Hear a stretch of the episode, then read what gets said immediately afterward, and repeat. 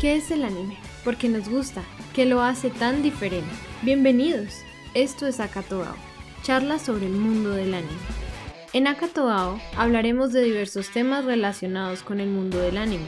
Acompáñanos por 30 minutos a explorar una idea, encontrar las historias del mundo del anime, sus protagonistas, sus creadores, sus sentimientos, su cultura, entre otras cosas que hacen al anime tan especial. Nos encanta hablar y por eso, acá y yo, te llevaremos por un viaje a través de nuestro capítulo. Nuestro mayor propósito es que veas con otros ojos el mundo del anime y conozcas su diversidad. Claro, todo en español. Así que siéntate, ponte tus audífonos y vamos.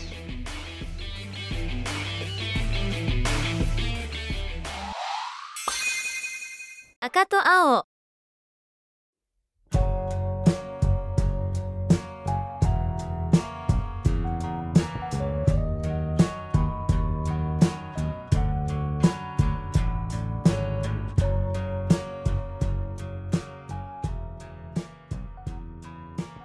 Buenas noches, buenos días. ¿Cómo se encuentran todos hoy? Hola Aka, ¿cómo te encuentras? Hola, ¿cómo estás? Yo estoy bastante bien. El clima por aquí está muy bonito, la verdad. Y ya estamos viendo cositas del verano y esperando la nueva temporada de verano también. El día de hoy, entonces, ¿de qué vamos a hablar? Bueno, el día de hoy tenemos un tema bien interesante. Volvemos a estos temas que nos gustan tanto charlar, pero que al mismo tiempo tienen como sus tonitos de cultura y sus pequeñas como ah, granos de... Y reflexionar sobre eso. Y reflexionar. reflexionar, exactamente, gracias. Sa. Y en eso traemos el tema de hoy que es sobre los neketsu, que son casi siempre estos animes que están en la demografía de shonen y que tratan mucho de pelea. Exactamente su tema principal es como protas peleando, ¿verdad? En diferentes Sí, o sea, Hoy queremos reflexionar para hacerse como una idea, digamos que el anime Neketsu es la manera o digamos como el punto de partida de muchos de los que acá hemos visto anime y hemos estado viendo anime. Eh, siempre vamos a terminar empezando por un Neketsu, que es el típico anime shonen de, pelea. Eh, y es más, mucha gente simplemente tiene asociado el anime con ese tipo de anime. En- Entonces, De acuerdo, totalmente. entonces sí, hablamos como de, de la creme de la creme en términos de anime y la popularidad se está de este tipo de animes pues es comparativamente y considerablemente mucho mayor a lo que sería cualquier otro tipo de animes que estamos viendo. Totalmente, y es bien interesante eso que mencionas, Sao, porque es cierto que la mayoría de personas que entran al mundo del anime incluso son de este tipo, Neketsu, ¿no? Entonces eso, eso me hace preguntarme como, ¿por qué son tan populares? ¿Qué hace que sean tan populares en Japón y en el resto del mundo? que hace que todo el mundo termine viéndolo por primera vez e incluso ya estando dentro sintiendo que va a ser como el gancho que va a atraer a nuevas personas al anime, a verlo, a hablar, a que le guste, ¿no? ¿Tú qué opinas? Como, como primero empecemos como Neketsu, ¿qué significa? Neketsu significa sangre caliente. Pero entonces empecemos por ahí, digamos que son animes muy activos. Como, digamos que el primer enganche que puedo encontrar yo frente a este tipo de animes es justamente eso, que es mucha acción. Entonces hablamos de animes que son puramente acción y va a ser entretenido de ver desde un principio, creo yo. Como obviamente vamos a empezar a ver Sí, porque son animes muy interesantes en el sentido de que son también series muy largas. Entonces es muy raro sí, ver exacto, exacto. que actualmente como y bueno, desde, desde siempre, desde que han existido, la gente los ha seguido con tanto ímpetu, siendo series tan extensas. Entonces, eso es un pedazo que me parece interesante. De acuerdo. Como hay mucha gente que le da jartera a ver series, pero aún así pueden ver esto. pueden ver 200, 300 episodios de un Naruto, de un Fairy Tail, así como sin mucho problema. De acuerdo, totalmente. Y eso también, ya la industria está tan acostumbrada a que este tipo de animes sean como tan populares, que funcionen tan bien, que son, justamente vemos que son los que más episodios tienen. Es decir, se crea como una especie de círculo vicioso en el cual es a estos a los que más les ponen como... les inyectan, digamos así, dinero para que a la final terminen atrayendo a más personas a su mercancía, a sus mangas, a sus productos, películas, a OAS, lo que sea. Porque ya saben que es como el en el que van a ganar, ¿no? Como en el anime que todo el mundo va a ver. Pero me parece también muy interesante que en el Neketsu, que actualmente es el más popular, especialmente en Japón y también yo creo que en el mundo, que es Kimetsu no Yaiba, este Neketsu no ha tenido tantos episodios. Es decir, si lo comparamos, estos tienen muchísimos más episodios, cosa que a Kimetsu no le pasó, ¿no? Como que estamos viendo los arcos y son arcos que son relativamente cortos. Precisamente iba a llegar a ese punto. Como primero, pues aún no se ha terminado per se. Y eso sí, son arcos muy cortos. Entonces, como, uy, ¿quieres hablar de eso? Empecemos, empecemos a diseccionar los ítems. Entonces, ¿a qué nos referimos el tema de los arcos? Eh, de alguna manera, como es muy particular este tipo de narración en donde nos encontramos, y es muy típico de los Neketsu, curiosamente, donde nos encontramos que ocurren pequeñas historias como dentro de todo el dentro de toda la serie a las que les vamos a denominar arcos.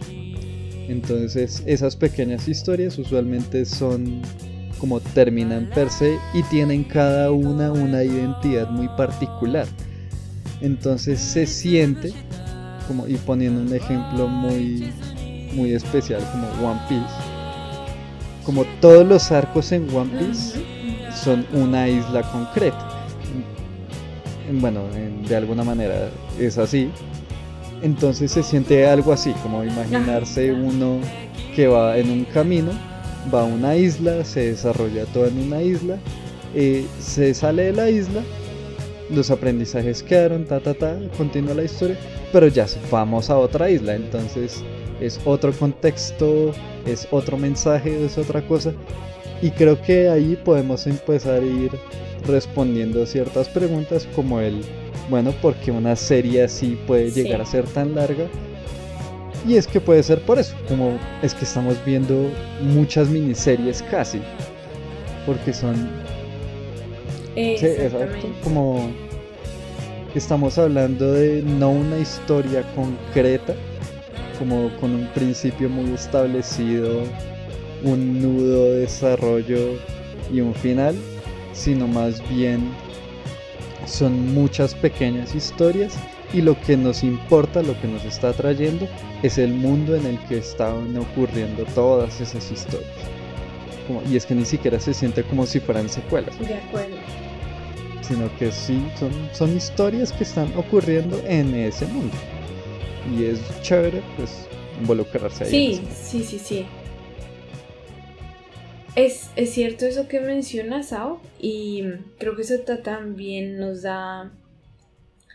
Creo que eso también nos da paso un poco para pensar que, por ejemplo, si comparamos esto de los arcos con algo que existe más en Occidente, yo creo que lo más similar sería como por ejemplo a estas sagas como, no sé, Harry Potter o los Avengers que tienen como diferentes. Pero, pero algo que también quiero ahí mencionar es que también, y ocurre en los Neketsu, vemos que el protagonista o los protagonistas tienen como un objetivo final, ¿no?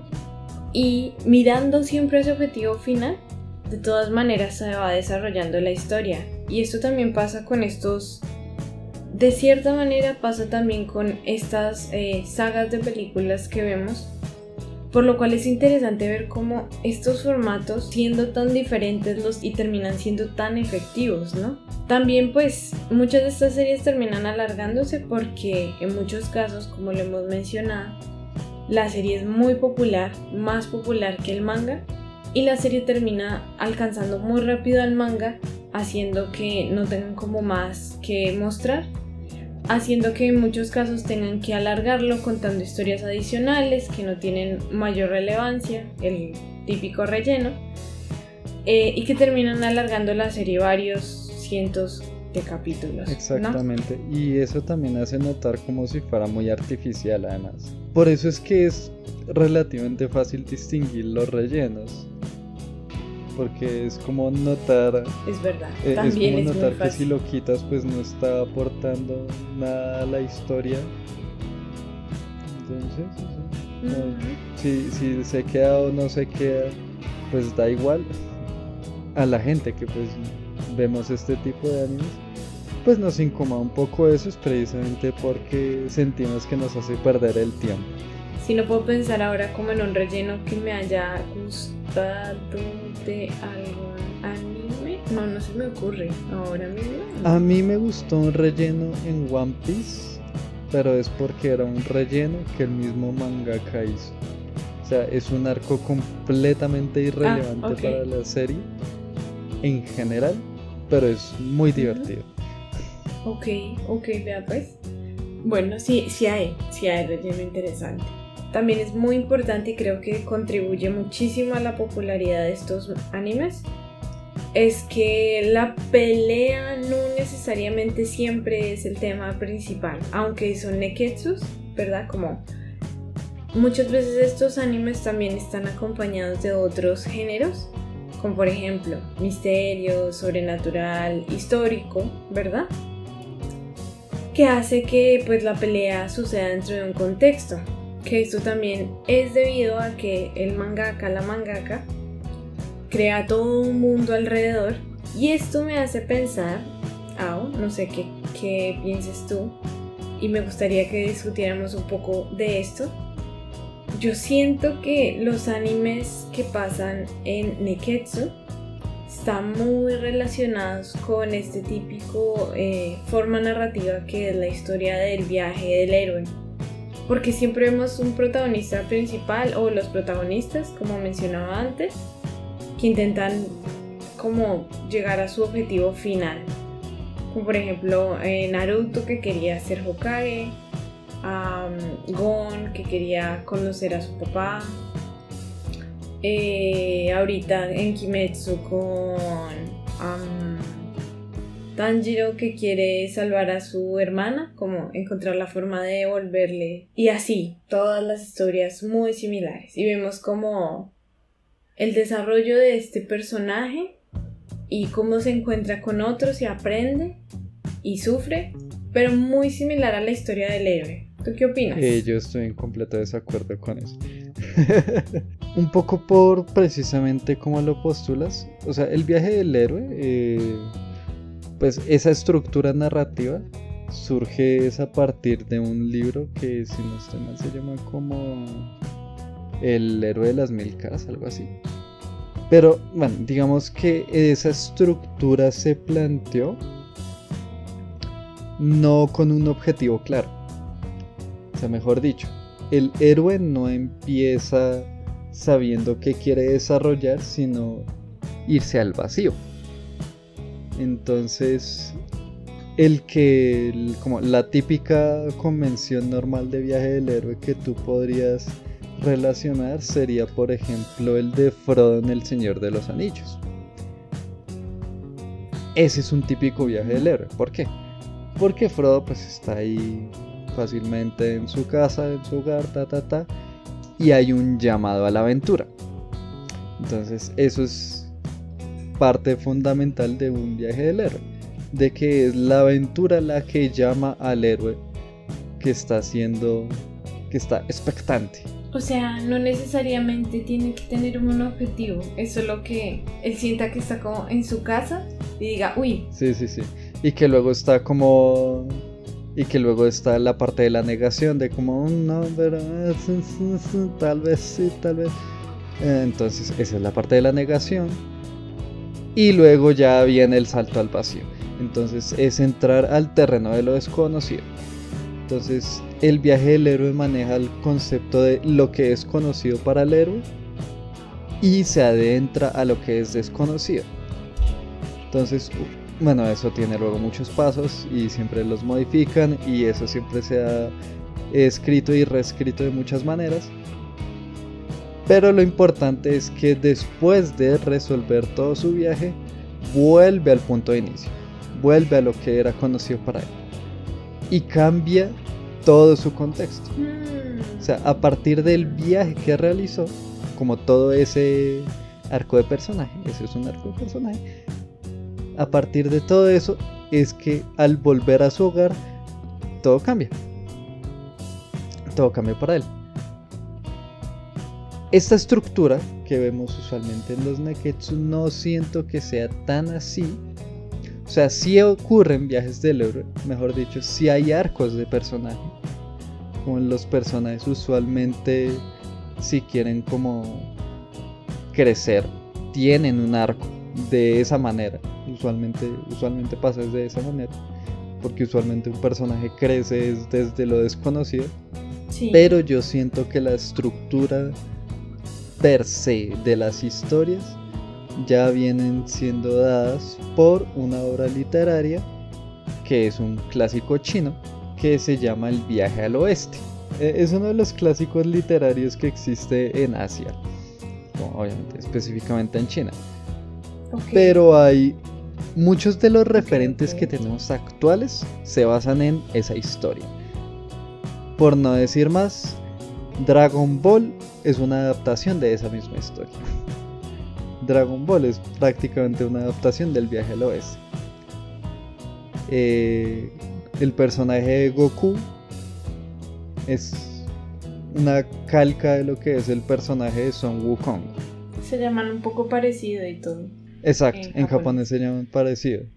Como eh, el arma es igual, creo que la nube también es la misma. Eh, la personalidad es muy similar. Y ya e- esta obra más o menos reta- relata las historias de Son Wukong o Son Goku. eh, haciendo su travesía como igual es un personaje, entonces de ahí viene esa primera característica de ese personaje. De que es un personaje jovial, o sea, es muy muy alegre, es como muy caótico, come mucho, eh, todo, todo lo que nos vamos a poder encontrar en todos los personajes principales de este tipo de anime, de todos los Neketsu, surgen de El viaje al oeste que se encuentra con compañeros, cada uno con sus peculiaridades, que lo van a ayudar a cruzar por ese viaje. Entonces, siento más que vienes dado a través de eso.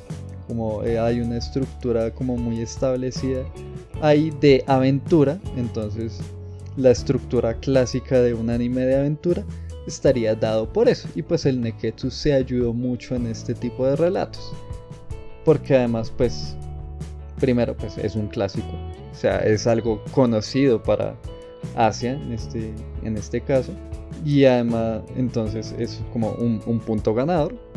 Ya, ya es un relato conocido, pues, ¿por qué no hacerlo incluso más popular? Y es como muy, ¿cómo decirlo? Es muy optimista, siento yo. O sea, el tener un personaje principal así resulta siendo muy alentador. Y yo creo que ahí es cuando nos metemos al punto de por qué nosotros nos quedamos mucho en este tipo de animes. Y es como nuestra eh, salvación en muchos momentos oscuros. Y es por ese mensaje que nos pueden llegar a transmitir. De acuerdo, porque en muchos de, de, los casos, principalmente debido a que el héroe siempre tiene como una personalidad muy brillante, diría yo, como es una persona que atrae mucho a, a otras personas a involucrarse en la aventura y debido a eso se generan como muchas em, emociones como positivas y resaltan valores como de la honestidad, el espíritu del grupo, ¿no? Como, como de esto de estar juntos y tener un objetivo unidos y ver que todos ellos, igual aunque tienen sus diferencias y tienen sus propios objetivos, cuando hay un buen desarrollo de personaje, terminan siendo amigos y se terminan interesando, se ven como personas reales, como un panorama más alentador, incluso en una situación bastante oscura, como la que muchas veces ellos tienen, ¿no?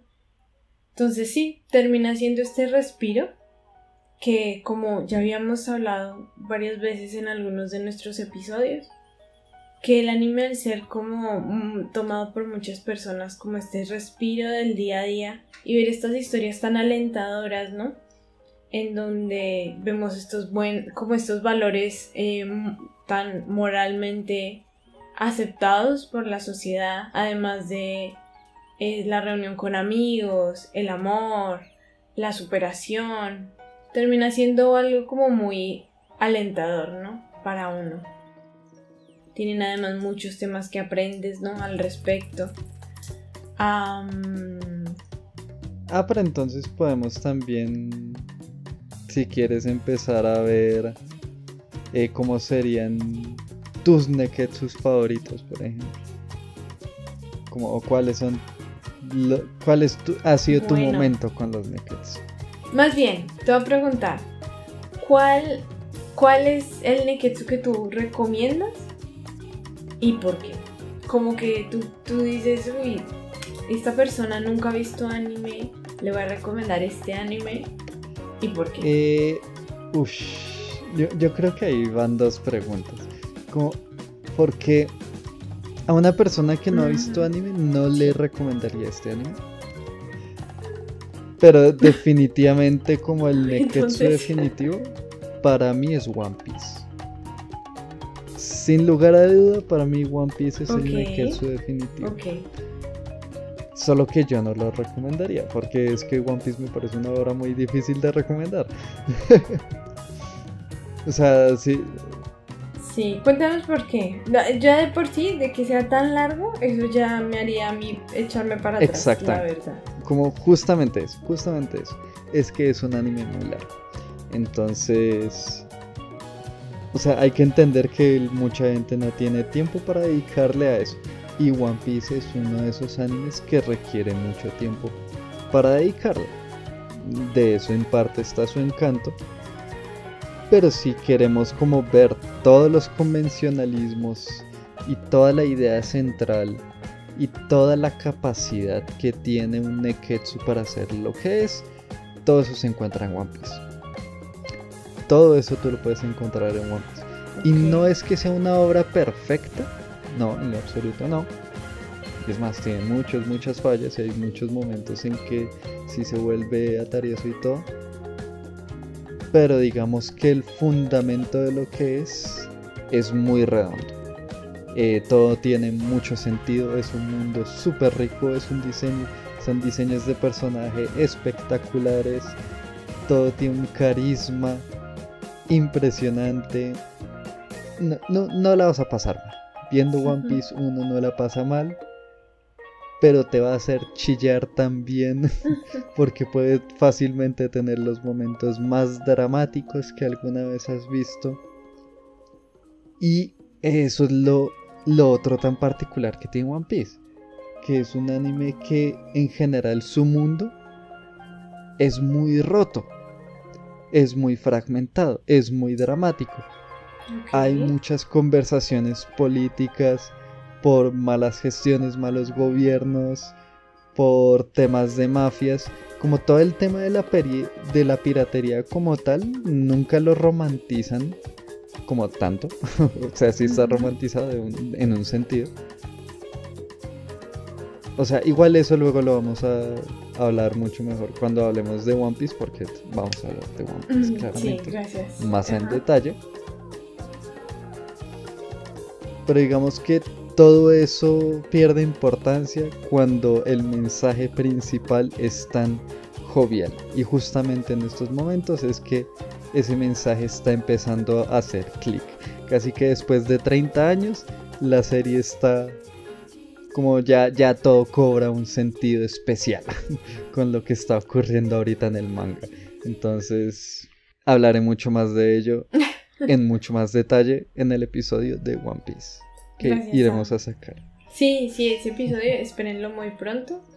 Tendremos un invitado que sabe muchísimo de One Piece, le encanta este anime y, y van a poderse extender ustedes dos ahí hablando todo lo que quieran de One Piece. Pero incluso me dieron un poquito de ganas de ver One Piece. O sea, yo en verdad, por lo que acabas de mencionar, me dio un poquito de ganas de verlo. Pero luego me acordé que es tan largo y fue como, no, no, tal vez no. Te toca tu respuesta. Bueno, en mi caso, yo creo que el Neketsu que yo más mm, que le recomendaría a la gente. Uy, qué difícil. Hmm, hmm, hmm. Bueno, yo también voy a recomendar uno que el problema es que no se ha acabado y quién sabe cuándo se vaya a acabar. Pero quiero recomendarlo porque para mí eh, fue como ese anime que,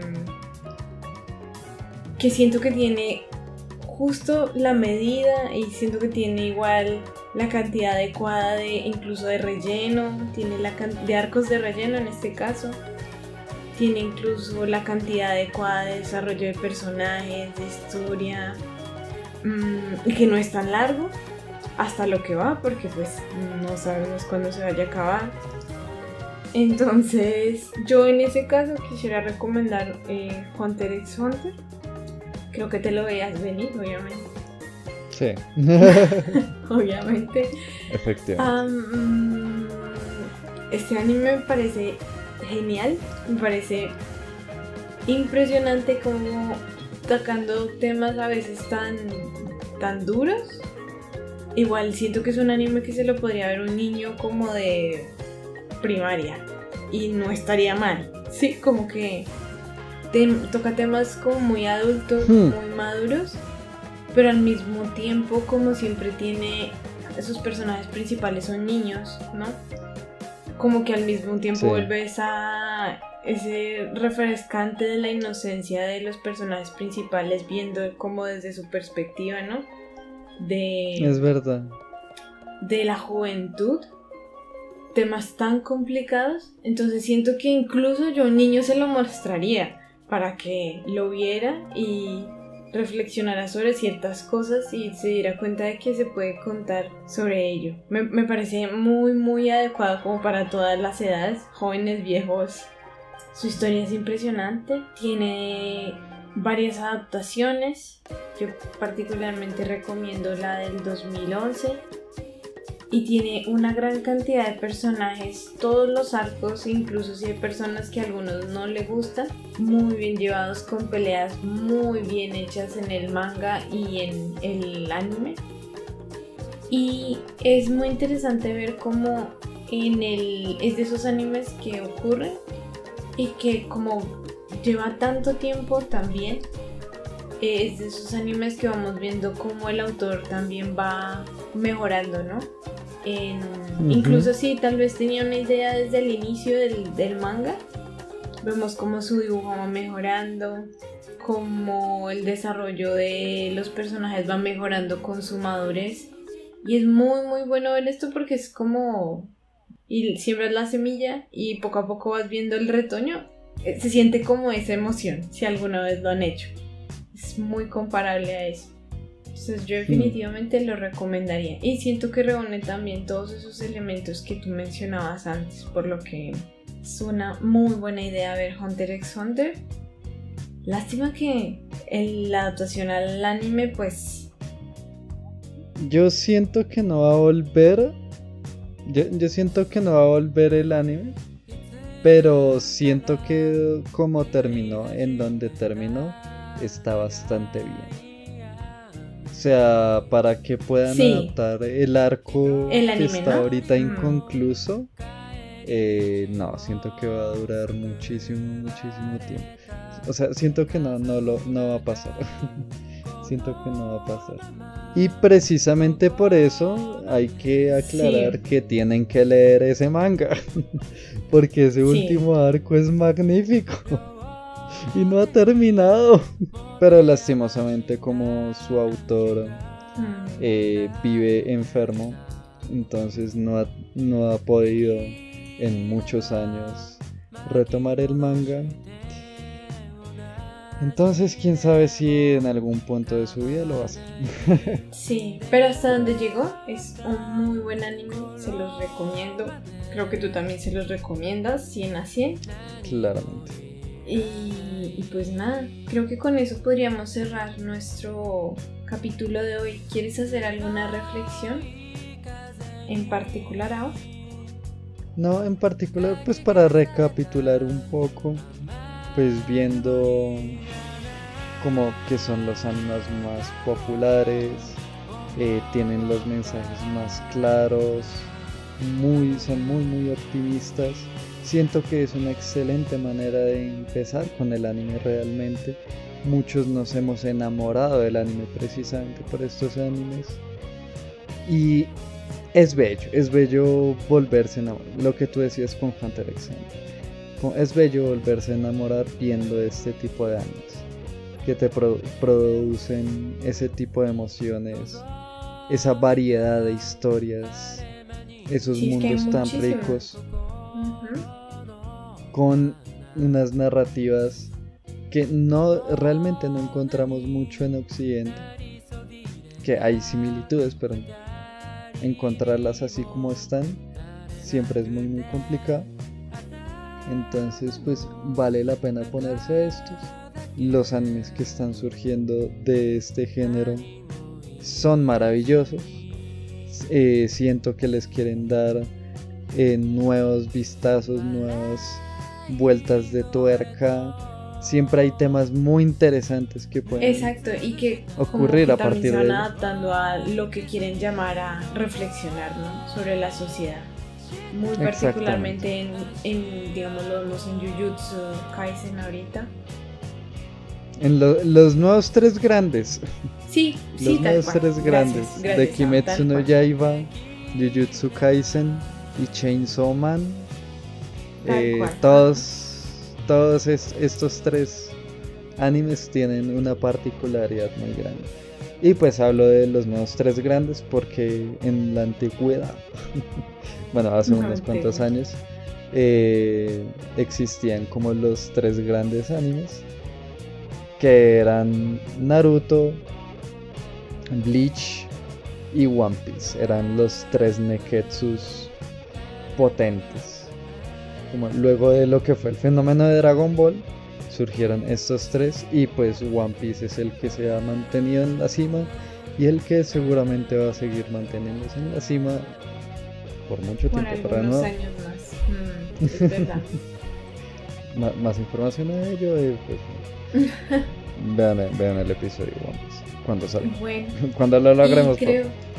sí, sí. Y bueno, creo que con eso terminamos nuestro capítulo de hoy. Muchísimas gracias por escucharnos. No duden seguirnos, recomendarnos y nos encanta que estas charlitas les llenen el, el corazón y nos acompañen en sus actividades del día a día. Porque a nosotros también nos encanta hablar de eso.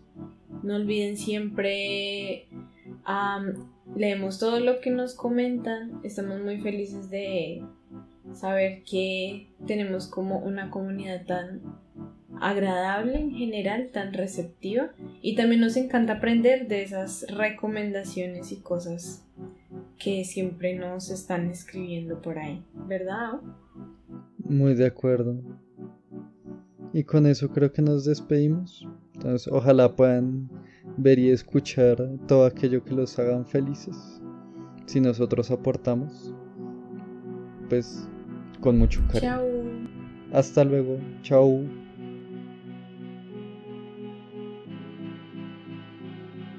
Toda la música usada es de animes que amamos. Puedes encontrar la lista completa de reproducción junto con los nombres de las obras mencionadas en el enlace de la descripción. También nos puedes seguir en Instagram como Akatoa Podcast, donde hablamos un poco más de cultura japonesa y recomendamos un anime cada semana.